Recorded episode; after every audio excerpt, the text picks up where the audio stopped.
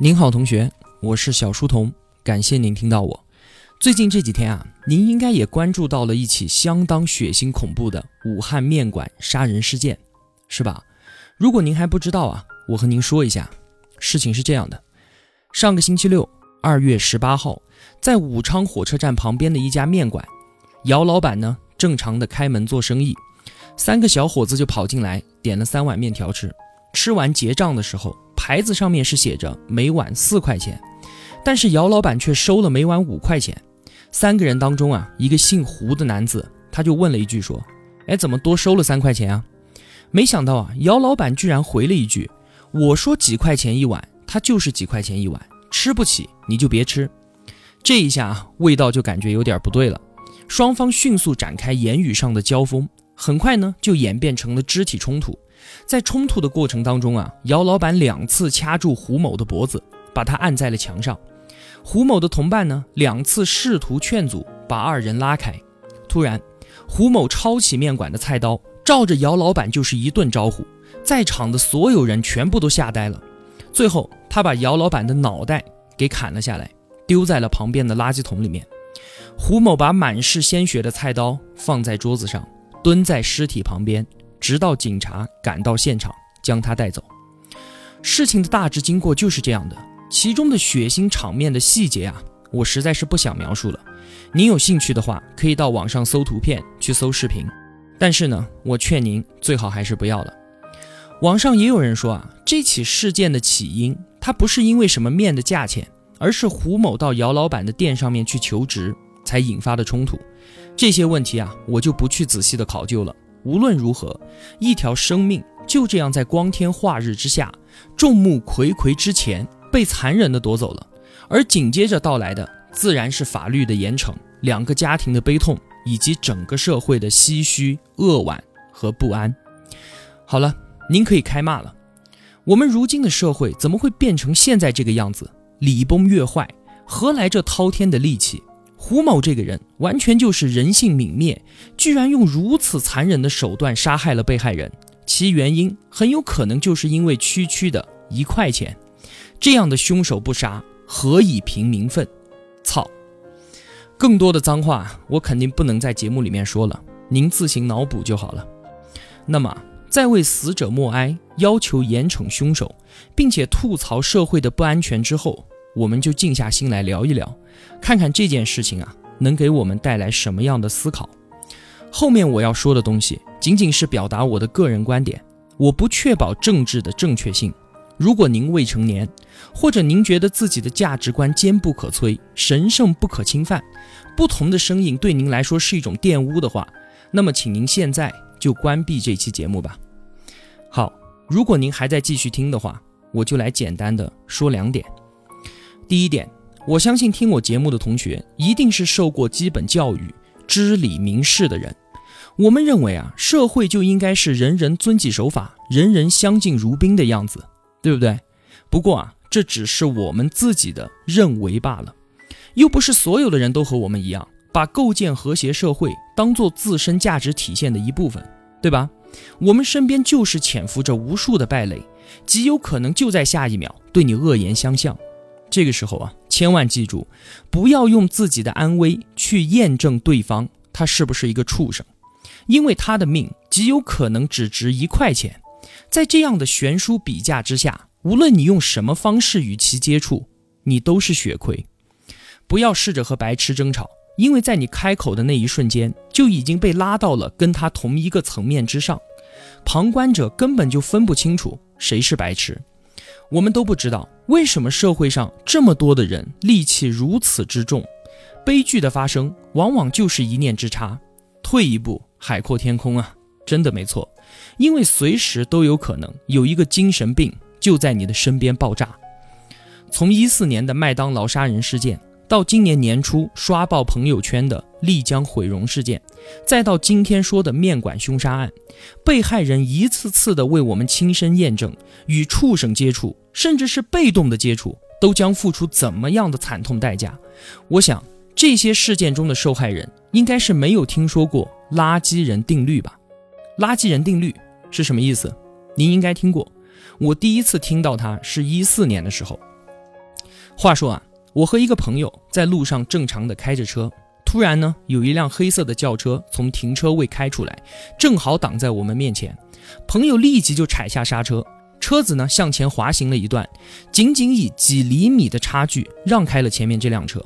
对方司机凶狠地甩头，并且朝我们大喊大叫，而我的朋友呢，他只是微笑着对那个家伙挥了挥手，表现得非常之友善。于是我就问他，为什么这样？那个混蛋刚才差点就和我们撞在一起了。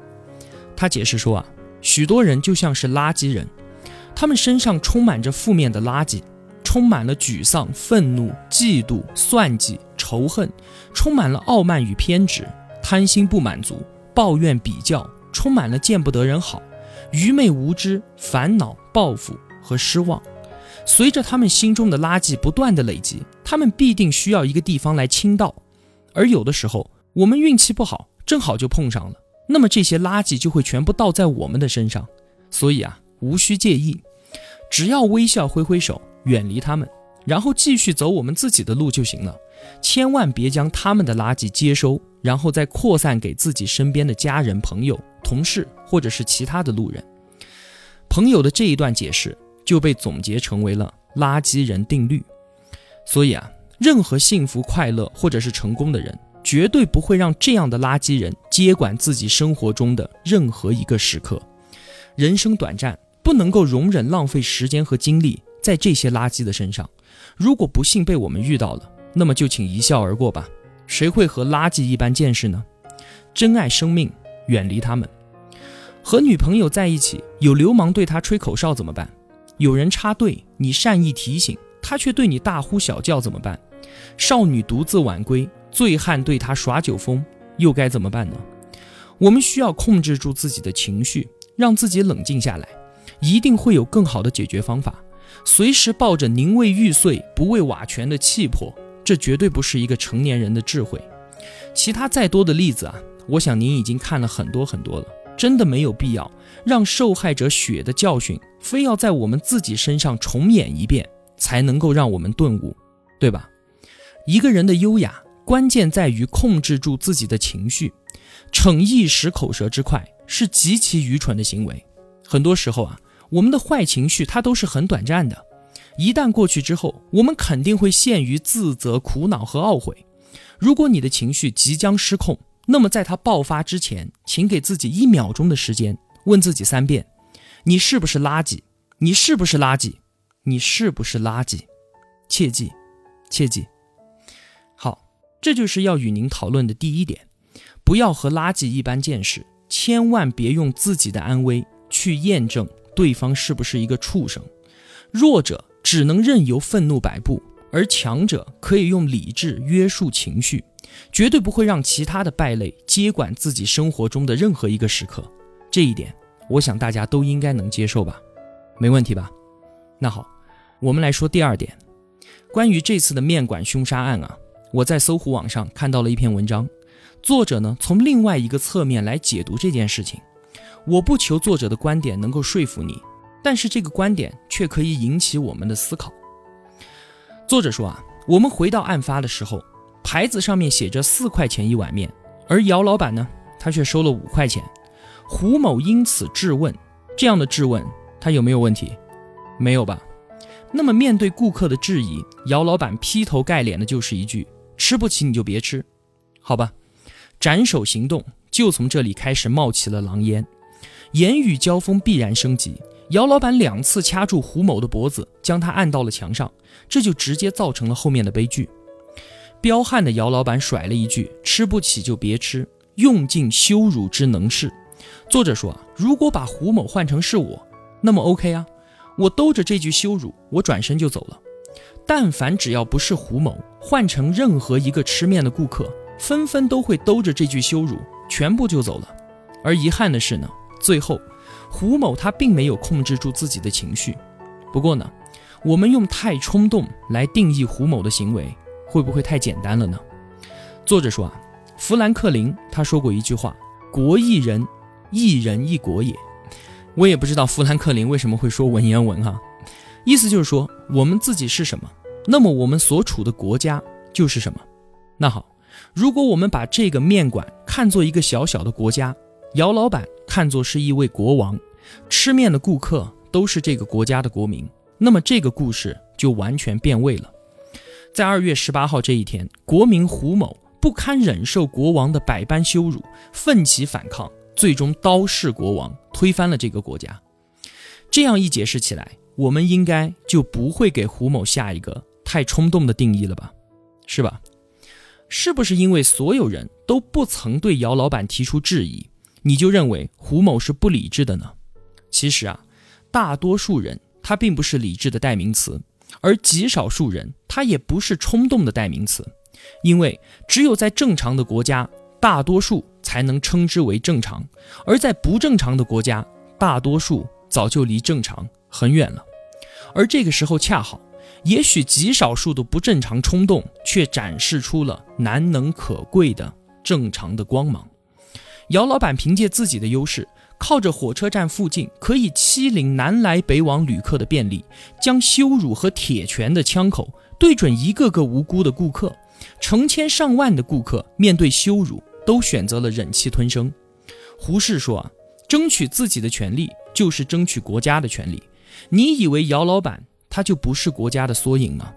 恰好就是像姚老板这样的一个又一个小人物的无耻，才托起了一个国家野蛮的基本面。没有一片雪花是无辜的，尽管姚老板付出的代价确实是很大，践踏生命是践踏尊严，践踏尊严同样也是践踏生命。当饭馆凶杀案发生之后，作者发了这样一条朋友圈，他说：“我欣赏所有为尊严而战斗的人，因为这叫生命的主人。只要愿意为尊严而战斗的人越来越多，国家想要不正常都很难。”不少的网友啊。觉得这段话戾气太重，其实啊，为尊严而战斗的方式有千千万万种，不要总想着枪林弹雨、人头滚滚、烈火炼狱，这才是战斗。时刻都能保持住自己尊严的姿势，就是在战斗。所有侵犯人权尊严的野蛮，无论是这种野蛮来自于国家还是来自于个人，也无论来自于贵族还是草根，所有野蛮都是国家野蛮的组成部分。当国家不再将野蛮关进笼子的时候，那么个人将代替国家对野蛮说不。维护个人尊严，就是在为促进国家尊严而战斗。胡适青年的斩首行动确实惊悚，姚老板为他的野蛮所付出的代价也确实太大了。但是，这是尊严与野蛮战斗过程中发生的意外结果。这种意外结果，就是在血腥地传递着这种警示：践踏尊严。就是践踏生命。当有被践踏者认为尊严比命还贵的时候，他就会宁要尊严而不要命。当一个国家视尊严比命贵的人多起来了，那么野蛮它就会自动遁形，这就叫国家文明。这就是搜狐网上一篇文章的观点啊，其中的很多文字都极其的刺目，我也是删除和修改了很多才转述给您听的。这篇文章啊，让我想起了马加爵。年龄比我小一些的同学可能不认识他。他的杀人案是发生在两千零四年，他亲手用钝器杀死了四名室友，非常的恐怖。马加爵出身赤贫，却考起了云南大学。在校期间啊，舍友们对他百般羞辱，甚至在他的床上小便。而他在狱中等待接受死刑的时候，他自己亲笔书信道出了其中的原委。而这确实唤起了我的怜悯之情，甚至还引起了我对他十恶不赦杀戮的一丝丝尊重。真的，我并没有夸张地说。您可能觉得刚才这篇文章中的观点过于偏激，确实，我也这么觉得。但是，如果我们把野蛮和尊重调换成呼吁构建社会秩序规则、追求公平平等，那么会不会更容易接受一些呢？我们高喊着要建设法治社会，但是法律却是我们公民行为准则的最底线，而且往往极其的滞后。现在诸多令我们厌恶的事情，只能诉诸于道德上的指责，这就变得太苍白无力了。我们的社会经历了三十多年来翻天覆地的改变，所谓仓廪实而知礼节，但是从匮乏社会向富足社会转变的过程当中，很多人的行为陋习却被保留了下来。因此，大多数人对于破坏规则破坏公平的行为，有一种越来越难于抑制的愤恨之情。所以啊，当有人在小区乱停车，挡住进出要道的时候，我们会为有人捶打车辆而拍手称快；当电动单车在人行道飞窜而出，闯红灯一头撞在公交车上的时候，我们会由衷的暗道一声“活该”。当医闹在医院拉横幅、殴打医生护士，而警方破天荒的予以逮捕和起诉的时候，我们会觉得长舒了一口气。当警方大规模的抓捕挂号黄牛的时候，哪怕知道这样收效甚微，因为医疗资源本身就有限，但是大多数人还是会觉得高兴，起码明天早上去排队，先来后到，它是一种公平，好吧？我倒是希望武汉面馆的凶杀案，能够给那些站在法律边界之内，但是他跳起来也永远够不着道德线的人一点提醒：践踏规则，无视平等，你有可能付出生命的惨痛代价。好了，今天的节目就简简单单的说这么多吧。这一期节目中的很多观点并不符合政治正确的原则，我真的不敢奢求您的赞同认可。